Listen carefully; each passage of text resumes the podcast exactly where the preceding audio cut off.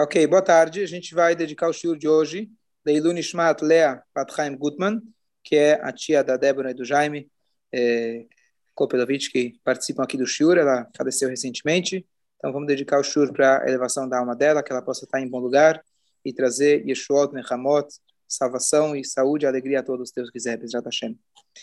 A gente, na, nas tardes, a gente aqui estuda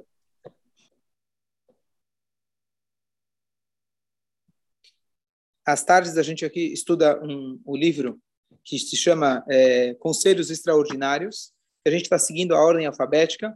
Na última aula nós falamos sobre a comunicação, de como dar uma notícia, como dar uma boa notícia, etc. Falamos sobre os animais, o cuidado que nós temos com os animais. Vamos passar agora para a próxima letra.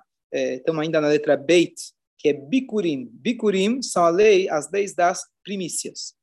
Então, esse conceito das primícias, eu vou elaborar nele, porque apesar de que ele, praticamente falando hoje, quem mora fora de Israel, e mesmo quem mora em Israel, ele não é tão prático, mas o conceito dele é super importante. Bikurim são as primícias. A Torá fala que quando a pessoa ela tinha um campo, então as primeiras frutas que eram das sete espécies, é, começando as frutas, não é, é, é trigo, é, trigo, cevada, depois é, tâmara, é, figo, uva, etc., a pessoa deveria pegar a primeira fruta que nasce, enquanto ainda ela está crescendo na árvore, a pessoa pegava uma, um laço, colocava naquela fruta para identificar, e quando ela tivesse madura, a pessoa levava essas frutas num cesto, a partir de Shavuot. Shavuot é chamado Hagabikurim, que a partir de Shavuot é, já é a época que elas estão já crescendo, e você, nesse momento, já começa a levar os Bikurim para Jerusalém. O que, que deveria se fazer com isso? Essa fruta não era ingerida, você separava elas, você colocava numa cesta e você levava ela até Jerusalém. E sempre, normalmente, aliás, era feita com uma grande comoção. Pegavam-se várias pessoas juntas, faziam toda uma peregrinação, iam animais na frente, os animais eles eram enfeitados, e eles iam com um chofaró, usa as cestas, ainda às vezes pessoas colocavam alguns pássaros que iriam também ser ofertados como sacrifícios, e eles iam até Jerusalém, as pessoas de Jerusalém saíam ao encontro das pessoas que estavam chegando para dar as boas-vindas, eles iam até o Beit HaMikdash, levavam isso até o Cohen, o Cohen recebia a pessoa na hora que lhe entregava essas primícias, a pessoa fazia uma declaração, como se fosse a declaração de imposto de renda, dizendo para Hashem, eu fiz todas as eu paguei todos os impostos que tem quando eu faço a plantação e agora eu estou aqui entregando. Ele entrega na mão do Cohen e junto com o Cohen eles levantam, abaixam, direito, esquerdo, frente, trás, balançam para os, eh, os eh, quatro pontos cardeais e para frente, para trás, para cima, para baixo, seis, na verdade, seis pontos, e dessa forma ele dá isso para o Cohen, o Cohen ingere, e dessa forma você fez com que a primeira fruta suas, você dedicou ela para Hashem. Esse era, essa é a mitzvah dos bikurim. O que nós podemos aprender dessa mitzvah e por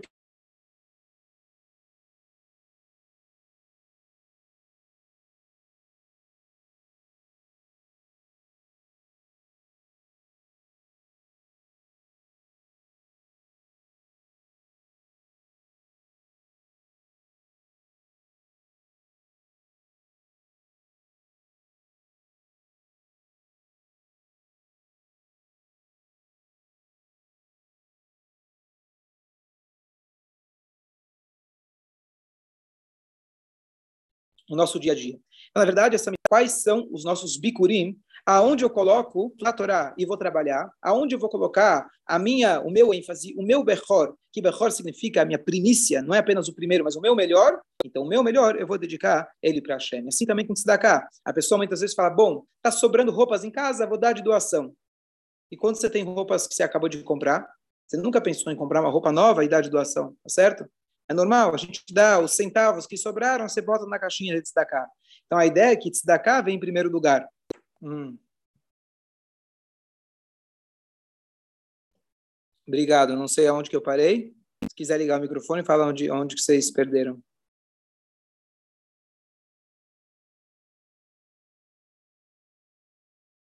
Estão comigo aqui?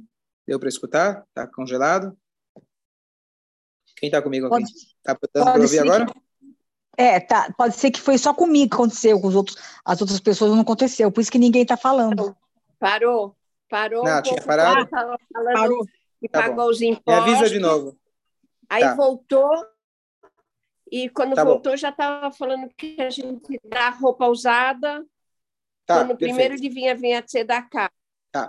Então, a ideia, a ideia, vou voltar um pouquinho. A ideia das primícias, então, é muito mais abrangente daquilo que a gente está é, falando aqui apenas na, em questão dos, dos impostos da, da, das é, agrícolas, mas a ideia é que a nossa força, a nossa força, nosso vigor principal a gente tem, tem que dedicar para as coisas sagradas. Então, por exemplo, é, se eu tenho a opção de estudar a Torá de manhã ou à noite e depois trabalhar, então eu tenho que pegar a minha melhor hora do dia e dar ela para Hashem. Então, isso a gente pode aplicar na Tzedakah, pode aplicar no nosso tempo, na qualidade do nosso tempo, e assim sobra a mesma coisa para a família. O que, que você dá para a família? Depois que você ficou exausto no trabalho, você vai lá e deixa para a família o resto de você, quando você já está acabado, exausto? Ou você tenta pegar um horário nobre para ficar com a família? Aquela famosa passagem que o, uma vez a filha chegou para o pai e falou: Pai, quanto custa a sua hora? Como assim, filha? Quanto custa a sua hora? Ele falou lá, ele falou: 100 dólares é minha hora advogado, médico. E ela tirou cinco dólares do bolso e falou: pai, olha, só tenho isso, mas será que você pode, em vez de uma hora, ficar cinco minutos comigo? Por quê? A filha, ela percebe que o pai, ele dedica tudo no trabalho, quando chega em casa, ele está exausto e cansado. Então, aqui ensina para a gente a Torá que primícias, a primeira coisa, a gente deve dar para Kadosh Baruch Hu. Acho que é um conceito simples, fácil da gente entender e difícil da gente aplicar. Dúvidas, comentários? Senão a gente passa, passa para o próximo. Ninguém? Acompanharam tudo? Deu para ver? Deu para ouvir? Deu. É, esse, esse pai não, não dedicava para o filho dele, para a filha? Não, não. Não?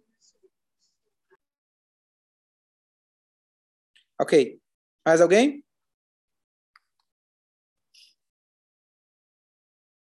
Ok. Marcelo, tá aí? Se quiser ligar a câmera, pelo menos, aí eu vejo alguém. eu, eu não ponho câmera. Pronto, obrigado. Ótimo, obrigado, Zali. Ok. Próximo assunto. Aqui é um tema, esse próximo tema é um tema que eu acho que vocês talvez nunca ouviram falar. É um tema interessante, técnico, um tema legal, digo legal em relação à lei, e ele se chama em hebraico birurim. O que, que significa birurim? Então eu vou ler com vocês aqui e vou explicar, muito interessante. Duas partes envolvidas numa disputa legal devem apontar um fórum para arbitrar seu caso. Cada litigante deve apontar um ou dois juízes, e estes, por sua vez, devem eleger uma pessoa neutra para juntar-se a eles. Assim, a justiça será preservada. Esse procedimento deve ser respeitado quando não estiver presente um Dayan ou quando o caso não for complexo. Então, o que acontece? Isso aqui é uma coisa prática, importante. O que às vezes acontece? Às vezes a pessoa chega, Rabino, vem comigo no tribunal, eu estou com uma disputa legal eu estou com uma disputa legal com o meu ex-sócio, eu preciso que você venha me ajudar, certo? Então você é meu rabino. O que, que você acha que eu, como rabino dele, que já conheço ele, gosto dele, obviamente eu não vou ser, eu não vou ser imparcial. Por outro lado, o outro cara que é o rabino dele. Então a Torá indica para gente um sistema muito simples de que cada um escolhe seu rabino e os dois juntos eles vão escolher um terceiro. E dessa maneira, o julgamento ele vai sair de maneira pura, de maneira é, honesta. Isso se chama birurim. Certo?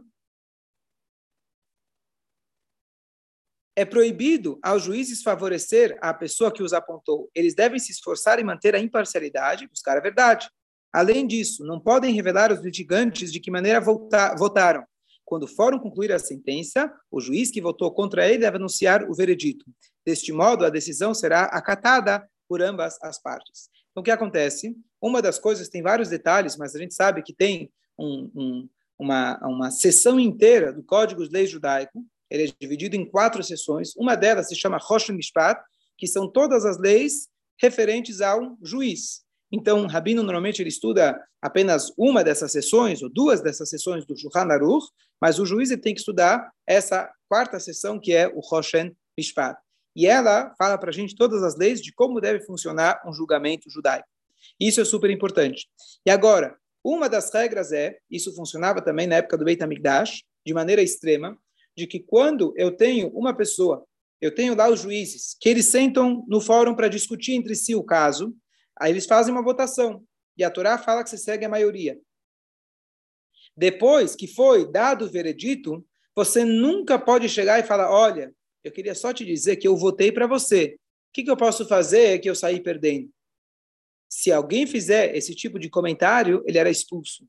Teve uma situação que uma pessoa, um juiz, ele revelou, ele abriu um caso para alguém, eu acho que foi 20, 30 anos depois do caso, e ele foi expulso mesmo assim. O caso já tinha sido enferrujado, já tinha sido arquivado, já tinha sido. Tem uma, tem uma palavra melhor aí. Qual que é a palavra, Rosali? Caducado, talvez? Caducado, ótimo. O caso já tinha caducado e ainda assim os sábios colocaram ele para fora. Para a gente entender que nessa situação de julgamento, a Torá coloca muita, muita, muita rigidez em relação a isso. Então é uma coisa muito simples da gente entender, mas importante da gente entender que não tem essa, meu amigo o Rabino vai resolver para mim. O Rabino Malovani sempre comenta de que antigamente ele ia ele era chamado para participar de um tribunal e ele falou que ele parou de ir, porque justamente o que acontece, se você favorece a pessoa, está errado. Se você não favorece ela, então a pessoa vai brigar com você e a pessoa, de repente, não quer mais ter nada a ver com você. Por quê? Porque você julgou de maneira honesta. Então ele fala, eu não vou me envolver numa causa onde eu posso e devo, na verdade, apontar um juiz que melhor ainda se não conhece ambas as partes. Esse vai ser o verdadeiro juiz, porque assim não tem nenhuma parcialidade. Esse é o conceito. Hoje em dia, no Brasil, né, querendo fazer uma comparação muito distante, você tem aquela questão do sorteio. Aonde vai cair, né, em qual fórum, aonde vai cair o julgamento de fulano. Mas o que acontece é que muitas vezes o pessoal já sabe onde vai cair. E quando cai lá, você liga para o amigo que já conhece o juiz daquele fórum. E aí, justamente, acontece a corrupção. Então, a Torá deixa para a gente bem claro que a melhor coisa é se ambas, se o juiz ele não conhece tempos modernos. Eu dou shura aqui com a mesa vazia. A melhor coisa. Você pode pedir para Sabrina uma água? Água. Obrigado. A melhor coisa é quando o juiz não conhece nenhuma das partes. Então, isso se chama birurim. Birurim, aqui nesse caso, significa que cada um dos dois tem que levarer. Levarer significa clarificar, é, é, esclarecer, desculpa, mas aqui o esclarecimento se dá através que cada um, Borer, escolhe para si um juiz, entre os dois se escolhe um terceiro juiz, e ele faz a e ele faz a aí ele faz o julgamento. Birurim é um julgamento um... honesto? O que, que é? A tradução de birurim é um julgamento honesto? Não, não. Birurim, na verdade, significa é, seria como se fosse peneirar, filtrar. Ah. E aqui, na verdade, o birurim seria a filtragem que um rabino faz e o outro rabino faz para, para escolher um terceiro. Certo. Entendeu? Ok. Sim. Agora, Rabino, você conhece um bom advogado criminalista? É, eu, eu, prefiro não dar indicação, que senão assuma a responsabilidade. Tem vários por aí conhecidos na comunidade. Mas prefiro, quando as pessoas pedem indicação de médico, eu falo, eu sou rabino, porque se eu indicar o médico, eu acabo assumindo a responsabilidade. Não, as pessoas confiam no rabino, eventualmente. Então, eu não, eu não sou a pessoa para. Amém? Para dar indicação. Não, eu preciso, sabe por quê, rabino? Obrigado. É, okay. Porque mataram, Mataram meu irmão, eu não preciso. Alguma dúvida? Não. Próximo. Ok. Oh, agora é pesado. Gimel. Estamos aqui na letra Gimel. Gaava, arrogância. Isso aqui não fala, esse, esse termo não fala comigo, pois eu sou muito humilde. Então, para mim, arrogância não é uma coisa que eu devo falar a respeito. Baruch atolad Elohim, Amém. Ok, vamos falar então um pouco sobre arrogância. Amém? O que, que a gente pode falar sobre arrogância? Eu não sei o que, que é isso, arrogância. É só o homem mais humilde que existe. Então, o que, que significa arrogância? Na verdade, a questão da arrogância é a dificuldade da gente fugir dela. Amém. E o melhor exemplo para isso é aquela piada que diz o seguinte: chegou um cara, um jovem, um rapaz de Shiva, que precisava casar e apresentaram uma moça, apresentaram outra, e ninguém servia. Até que ele foi conversar com o rabino, falou: Olha, não estou conseguindo. Ele falou: O que aconteceu? Ele falou: Olha, essa tem esse defeito, essa tem aquele defeito, todo mundo tinha defeito. Aí, né? nenhuma, prestava. nenhuma prestava. Aí o Rabino fala, eu acho que você está precisando se melhorar um pouquinho. Eu vou te dar aqui um estudo intensivo, livros de Mussar, ética judaica, Hassidut, e assim você vai poder melhorar um pouquinho, se refinar um pouco mais, entender que ninguém é perfeito. Amém? Tá bom? Ele estuda, faz um intensivão de seis meses, tudo que a Torá fala sobre humildade, humildade, humildade, e ele volta para o Rabino, fala, Rabino, missão cumprida. Tá bom? Então, o Rabino liga para a Shatranit, para a casamenteira, e ela começa a passar pelos nomes. Quais nomes? Os mesmos. Né? A turma vai, vem, vai, vem, vira, volta. As mesmas ainda aí. Fala um, A, A, B, A, C. E ele começa a descartar uma, descartar outra. E a mulher fala: Peraí, eu entendi do teu rabino que você tinha se aprimorado, melhorado. Ele falou: Então, se há seis meses atrás elas não serviam, agora que eu ainda sou humilde, menos ainda que servem para mim. Certo? Qual que é o problema? Qual que é a dificuldade quando a gente fala de arrogância e humildade? A arrogância é tão enraigado, tão, tão enraizado dentro de nós, que quando a gente acha que está fugindo dela, a gente se torna mais arrogante. Então, e, essa é a questão. Fala, não, eu vou ser humilde. Como que eu vou ser humilde? Me fingindo de humilde. Então, agora ninguém sabe, mas eu sou humilde também. Tá? Não conta para ninguém, mas eu sou humilde também. Por isso que eu comecei o conceito dizendo, né, eu sou mais humilde do mundo. Porque to... ah, você vai falar, você quer que eu controle a minha raiva? Tá bom, me tornei uma pessoa mais calma, eu não grito, eu não falo alto, não discuto. Tá bom, tá queimando aqui dentro, mas tudo bem, pelo menos eu já não brigo, já estou melhor. Agora, se eu falo, não sinta-se superior aos outros, Difícil. Como que eu vou fazer isso? Né? Então, só para dar uma... É, esse é um assunto tão importante. É, esse é um assunto tão importante que... É, obrigado. É, é, quando eu estava na Yeshiva, uma vez estava conversando com um dos meus professores, eu perguntei para ele como que a gente lidar com isso. Se você quer melhorar a tua arrogância, você acaba se tornando mais arrogante né? Porque você fica pensando, né? Será que eu estou mais arrogante ou menos arrogante? Então você se torna mais arrogante, né? Então ele falou uma coisa super interessante que ele falou o seguinte: nós temos o tempo todo que imaginar e não apenas imaginar, nós realmente estamos numa guerra. Numa guerra, você não tem tempo de pensar sobre si. Você tem que pensar na tua missão. Se você começar a pensar aí, minha família, e será que eu estou gostando? Ah, eu preciso descansar um pouco.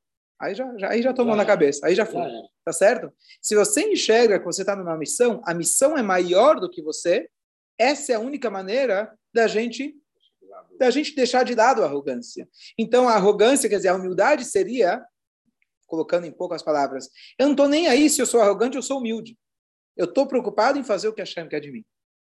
Esse é o caminho. Claro que é fácil repetir as palavras. Mas a pessoa não é lutar contra a arrogância, porque não tem. Porque se você luta contra a arrogância, você acaba se tornando mais arrogante. Então a ideia é você mudar o foco. Eu vou agora tentar focar no que a Shem quer de mim e não no que eu preciso. A ideia da arrogância tem dois aspectos. Primeiro, a arrogância está escrito que é uma das piores características humanas, porque sobre tudo está escrito que dá para fazer chuva, dá para a gente se aproximar, está escrito sobre arrogância, Hashem ele diz: Eu não posso viver, eu não posso estar num lugar onde tem uma pessoa arrogante. Em ani vehu yehulim dadur. Eu e ele, eu e aquela pessoa, não possamos, não podemos conviver juntos. Deus não fala que não posso conviver com tal pecador, tal pecador, mas com arrogante, Deus fala: esse eu não consigo conviver com ele. Esse é um mistério.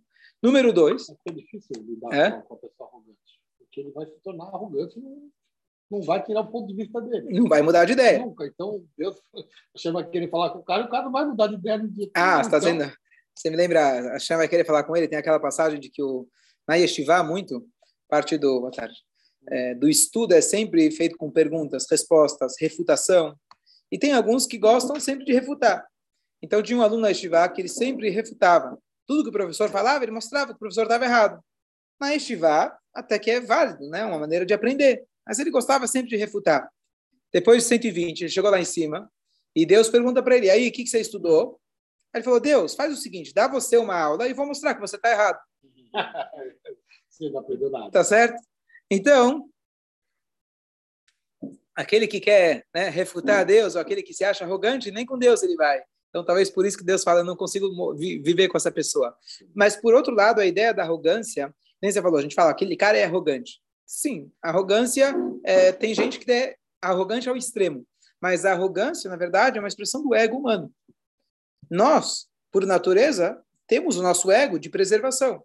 Nosso ego de querer manter a nossa vida, comer, beber, dormir, nossa preservação natural. E isso vem do nosso ego. A pergunta é, o que, que a gente faz com ele? Então, eu costumo usar o trocadilho, sempre nas aulas de Hassidut, que nós temos a alma animal. O que, que é a alma animal? Então, é ani. Se você fica muito ani, em hebraico, ani, ani, ani, eu, eu, eu, fica mal. Tá certo? Animal. Aí você se torna realmente um animal. Entendeu? Animal.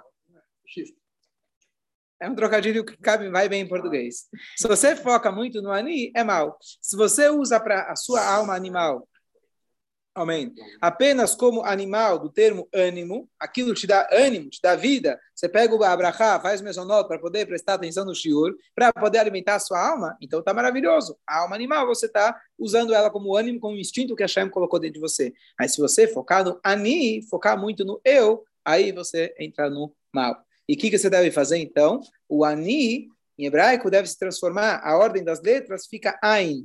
Ain significa nada, que é uma alusão a Shem, que a gente não consegue enxergar ele, não consegue ver ele, palpar ele, etc. Então tem que a gente tem que transformar o ani, o eu, a minha arrogância, em ain, mudando as letras, alev nun, que fica nada. A pessoa realmente tem um sentimento que ele é um, apenas um, uma ferramenta para achar nesse mundo e não que ele é alguém, que ele é alguém importante, que ele é alguém egoísta, arrogante, etc. Quem quer falar alguma coisa? Rosali? A, a arrogância é um traço de caráter inerente ao homem? Sim, sim. Amém. Sim. Eu, eu, na verdade, eu não sei dizer arrogância no termo que a gente usa normalmente. Fala, aquele cara é arrogante. Então, não vou dizer que todo, todo, todo ser humano ele é arrogante nesse sentido. Mas a, o ego, né, a pessoa se preocupar com seu próprio ego, isso é natural. O bebê, no dia que ele nasce, na hora que ele nasce, está chorando. Me dá, tá certo? A pessoa, quando o bebê, quando nasce, ele está sempre, se coloca, coloca o dedo na mão do nenê, ele vai lá e fecha. Quando a pessoa falece, o que acontece com as mãos? A mão abre. Abre. É, a gente aqui no mundo quer pegar tudo e no final a gente não leva nada. Não leva nada. Exatamente. Leva só as bondades que fez e o nome que deixou, né? Não, Lá mas deixa, cima... não, mas deixa para os descendentes, né? Os bens materiais, deixa tudo. Uh, a sua educação. Pode, pode, deixar dívida também. E, lá não, cima, dívida lá, não. Dívida não. Lá em cima não aceitam cheque nem Pix. Lá em cima só não. aceitam recibos. Rabino, deixa, deixa herança para os filhos, para os netos, Rabino. Verdade. Se você descobrir alguém que está querendo deixar, me avisa. Ai! Então, senta, senta, senta, faz abrahá. Faz com ele abrahá. É, senta aí, bom, já está aí? Amém. Então, é, então só, só resumindo Voltando para a arrogância. Obrigado, obrigado. Voltando para a arrogância, perfeito. Então, tem vários, tem vários níveis de como a gente pode é, ser um pouco mais humilde. Mas o, o, o a, amém. A, o guia mais básico, a, o pensamento mais básico que tem sobre a ideia de humildade é o que se diz sobre Moshe Rabbeinu. A Torá, a Torá atesta para nós que Moshe Rabbeinu foi e será o homem mais humilde da face da terra. Tem uma história famosa que um cara ele escreve que ele tava, ele era trabalhava, rezava tanto para Deus, dava tanto, que ele tinha certeza que ele era mais humilde que Moshe Rabbeinu. Ah, está escrito na Torá que Moshe Rabbeinu é o mais humilde da face da terra. Então, sim, Moshe Rabbeinu era ser humano na face da terra, eu estou acima da terra, tá certo? Então, ele era extremamente humilde, né? Até ele perceber que era tudo, tudo uma faceta da arrogância dele. Mas a ideia é da gente enxergar, eu comentei isso uma vez, não faz muito tempo, mas muito, muito interessante.